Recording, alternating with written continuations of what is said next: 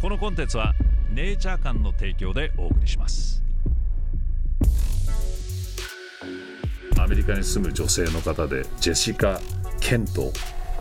という30代の女性なのかな。2015年から YouTube を始めていて彼女はもう50万人以上いるこのジェシカ・ケントさん。何年か前の彼女のアップしていた YouTube を見ていたらどうやら10代の頃からアメリカで要は麻薬にはまってしまってまあ悪い友達の影響で要は売人みたいなことをしていたと。で結局それでまあ逮捕されて刑務所に入れられその刑務所の中のエピソードをこう淡々と語っていた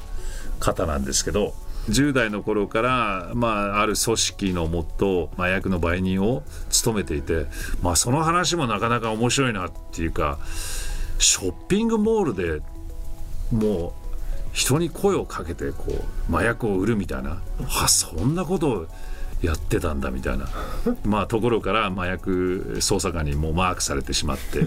えー、最終的には捕まるわけなんですけど、まあ、ボーイフレンドと一緒に20代前半の頃かな逮捕されて何年か、えー、刑務所に過ごすわけなんですけど「マガイバー」っていうなんかテレビドラマって覚えてる？そのテレビドラマではピンチになった時に、道端に落ちてるものを道具にして使うとても器用な男の話がテレビドラマになっていて。身の回りにあるものを工具として使うみたいな器用な男の話なわけですけどそういうドラマがあったわけですよ。刑務所に入ってるとみんなそういう風になっちゃうのよみたいな話をしてて石鹸の中に物を隠したりとかそれを石鹸をまた工夫して大人のおもちゃに変えてあの遊んでる女の子たちもいたりとかまあそんな話をする中ですね、はい、まあ彼女の波乱というか捕ま最初に刑務所に入れられた時、まあ、ボーイフレンドがいて避妊薬を飲んでいたにもかかわらず刑務所に入ってちょっと具合悪くなったって言って医者に診てもらったらどうやら妊娠していたと。で本人はびっくりするわけですけど、まあ、当然売人をやっていたので麻薬中毒でもあるわけですね。でまあ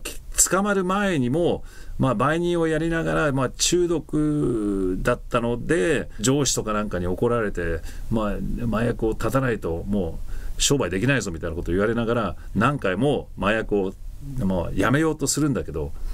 結構やめられなくそのまま逮捕されて、まあ、麻薬中毒だわ。もう妊娠しちゃってるわ、まあ、大変なことになるわけですけど。めちゃくちゃで結局刑務所に入っても誰も同情なんてないわけですよね。逆に妊娠してる女なんて弱みを握られたみたいな形でもういじめにあったりとかする中まあ大変な思いをして結局はまあ子供を産むんだけど産んだ後も自分はもう刑務所に入ってるのでその子供がどこに行くかすらもわからないと。で伝えてくれないと。刑務所出た時に自分の引くと引き取ることができるのかどうかすらもわからない。状況で、まあ、結局産んで刑務所の中で48時間だけその子供と一緒になることができてその後はもう連れて行かれちゃうわけですまあ最終的には半年後にまた会えてまあ今現在、まあ、自分の娘と一緒として育てれてることができてるわけですけどまあ結局これがもう78年前の話なのか今はもう30歳とかっていうふうに本人は言っていたのでまあ7年間そのあの麻薬をやっとまあ刑務所に入ったおかげで立つことができてまあ今2人目の子供も生まれてなんか幸せにあの別な新しい、まあ、彼氏と生活をしているというふうにまあ昨日一昨日ババーっともう何何十個も見たばっかりなので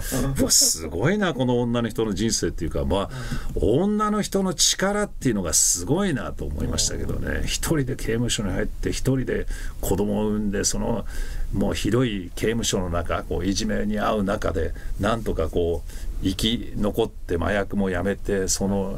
まあ刑務所に入ってる中もうやることないから本ばっかり読んでいろいろなことを勉強してまあ出て、まあ、自分で YouTube を始めて今50万人も、えー、フォロワーがいてまあ多分だから結構いい収入を YouTube でも得ることができて、まあ当然新しいボーイフレンドもいるということでまあまあ今となっては結構幸せな生活をしているという方麻薬も完全にやめることができてまあいまだにやっぱりあの危ないっていうか一回なんかこう麻薬にはまってしまうとなかなか大変なんですけど、はい、7年間も全く麻薬をやってないということで。まあその代わり結構あの、えー、CBD オイルは使ってますとか本人はおっしゃっていましたけど 何かあった心を落ち着かせるために CBD オイルとか、えーね、合法ですから、えー、使っているみたいなそんな話もしていましたけどね。なかなかこのジェシカさん波乱の人生なんとか生き残って、えー、YouTube をやっているということ。まあでも YouTube のちょっと面白かったところが、はい、YouTube のコメントに刑務官の人からなんかメッセージが来たと。で本人はもう何年も刑務所に入ってて刑務官もたくさんいたのでどの刑務官かいまいち覚えていなかったんだけど刑務官が彼女のことを覚えていてあの時はなんかひどい目に遭わせてごめんねみたいな。そういうコメントを刑務官がしてきたと。でそこからコントだってその刑務官みたいな人とまた仲良くするみたいなそんな話もあったのでまあこういうところがまた YouTube のいいところなのかなというふうに思いましたけどね。まあ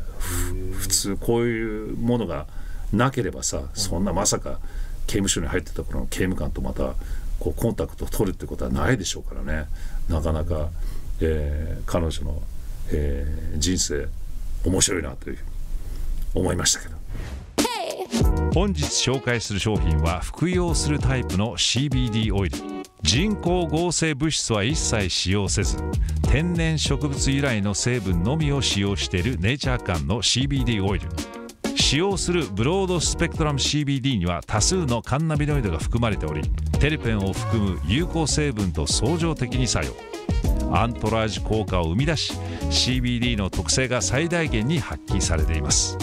商品は CBD の濃度を5101520%の4パターンで生成しており自分に合った量を数滴スポイトで垂らして服用するだけ。初めての方でも試しやすい商品となっております。そして電子タバコをベイプでもお楽しみいただける CBD リキッド。ネイチャー館の CBD リキッドのフレーバーはシトラスフルーツメンソールストロベリーブドウラズベリー。高品質な成分と天然香料を使用し厳格にテストされた CBD を配合。味わい深い香りを楽しむことができます。CBD リキッドの強度は 250mg500mg そして 1000mg の3種類から好みに応じてお選びいただけます。現在このチャンネルをご覧の皆様にネイチャー館の商品が15%オフとなるお得なクーポンを公開中。購入の際に所定の入力フォームに「デイブ15」と入力してください。セール商品にも併用可能です。心身のリラックスやストレス緩和不眠の緩和などの効果を期待できるということで世界中で注目を浴びる CBD 厚生労働省の認可を受けた CBD 商品を試せるお得なチャンス。詳細については下の概要欄をチェックしてください。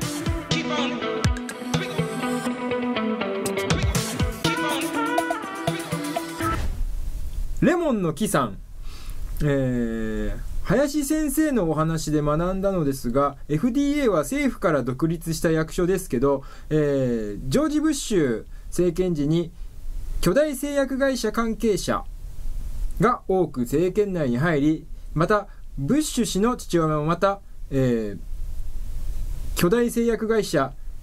イーライリリーの役員ということもあり政府と巨大製薬会社の、えー、癒着が出来上がったそうです。そして、FDA の予算の半分以上は製薬会社から、えー、賄われていると、FDA 長官は、アメリカ政府が任命する権限を持っており、1992年に導入された、えっと、結構長いな、えー、迅速承認プログラムによって新薬がスピード承認されるようになりました。悪用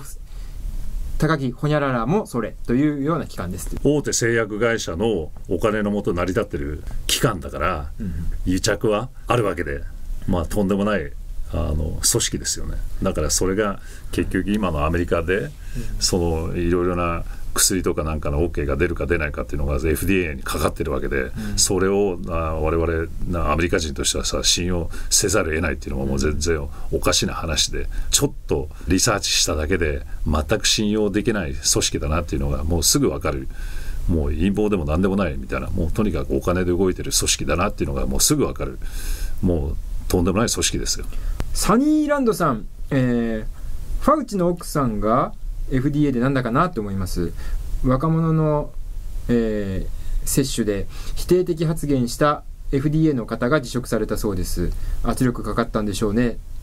ファウチに攻め込んだ質問したロン・ポールさんの奥さんも評判良くないあまり評判の良くない薬に投資しているということで、うん。えー FDA で承認されたそうですが腎臓にダメージを与えるとか政治家や家族は製薬会社の投資をやめてほしい。アメリカもだんだん司法もガタガタです。と、まあおっしゃる通りです。よストリートで売られてる？はい。あれでしょ？だからプリンスもそれで亡くなったというはいはいはい。言われている、う。んなんだっけ？その麻薬だよね、えーフェンテノンっていうのが、まあ、あまりにも流行りすぎて。まあだからまあアメリカで言われてるのは早くだから合法にはいししないともうまずいというかはい。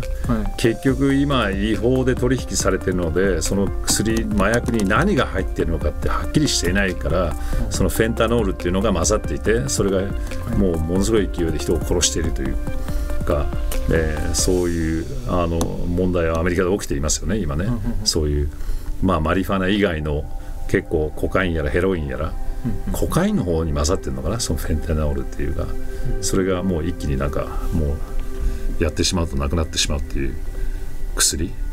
がどうやら混ざっているみたいな。まあ結局違法なんで何が入ってるか分かんないまま、はい。まあ人はやってるわけだからまあ危ない世界ですよ。そんな感じでうん。また次回。このポッドキャストは YouTube デイブフロムチャンネルと連動しています。デイブの気になったニュースの他にも都市伝説やスピリチュアル時にはデンジャラスな話題など様々なトピックを扱っております。そちらもぜひフォローしてくださいね。それではまたね